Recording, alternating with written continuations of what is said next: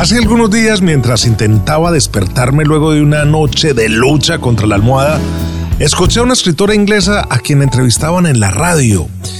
Ella decía que en estos momentos de pandemia debíamos concentrarnos en escribir nuestras vidas como una forma de terapia. Que esto serviría para entretenernos, dejar huella de lo hecho para futuras generaciones y, por qué no, entretener a los demás.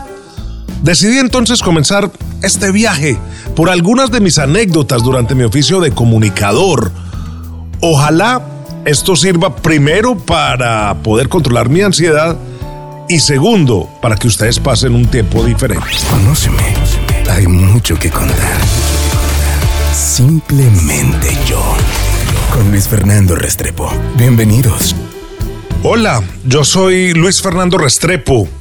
Nací en Medellín, Colombia, en un hogar donde nadie se había dedicado a las comunicaciones. Lo más cercano fue mi abuelo, quien era topógrafo y muy mal boxeador de peso pesado. Se dedicó toda su vida a recitar poemas y trovas. Pedro Luis murió aproximadamente de 96 años, en medio de una demencia senil, pero todavía recitando rimas a las que ya prácticamente nadie le prestaba atención. Aunque mi papá se dedicó a la medicina y mi mamá a la enfermería, algo muy diferente de la comunicación, me acuerdo que en mi casa nunca faltó un radio encendido desde las 6 de la mañana y luego un televisor prendido hasta las 11 de la noche.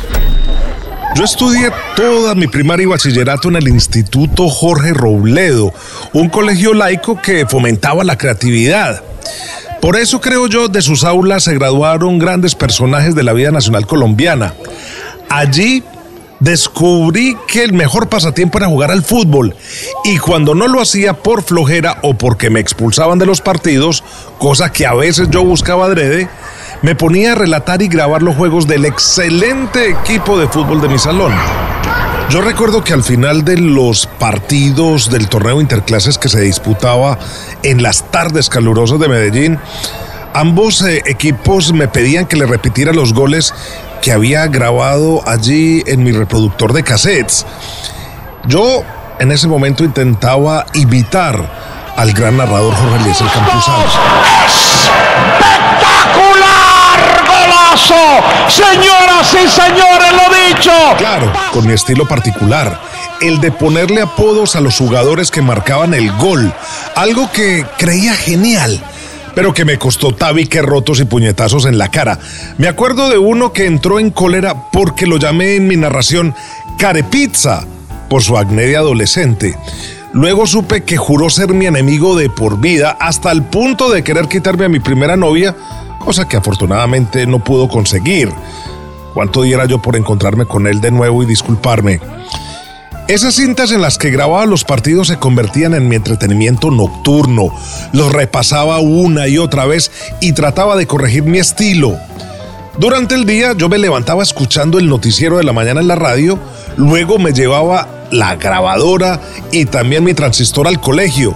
Cada que tenía oportunidad me enrollaba el audífono en clase para escuchar las carreras de ciclismo o los programas de fútbol. Cuando mi papá me llevaba al Atanasio Girardot, me bajaba en el entretiempo a mirar a los reporteros que cubrían el camerino. Eso lo podía hacer a través de las rejas.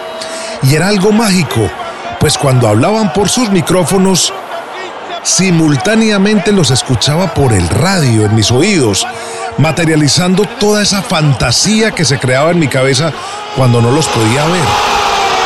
A los 15 años de edad me gradué de bachillerato. Terminaba así la primera etapa de mi vida y sin saberlo comenzaría otra, la cual me marca hasta hoy.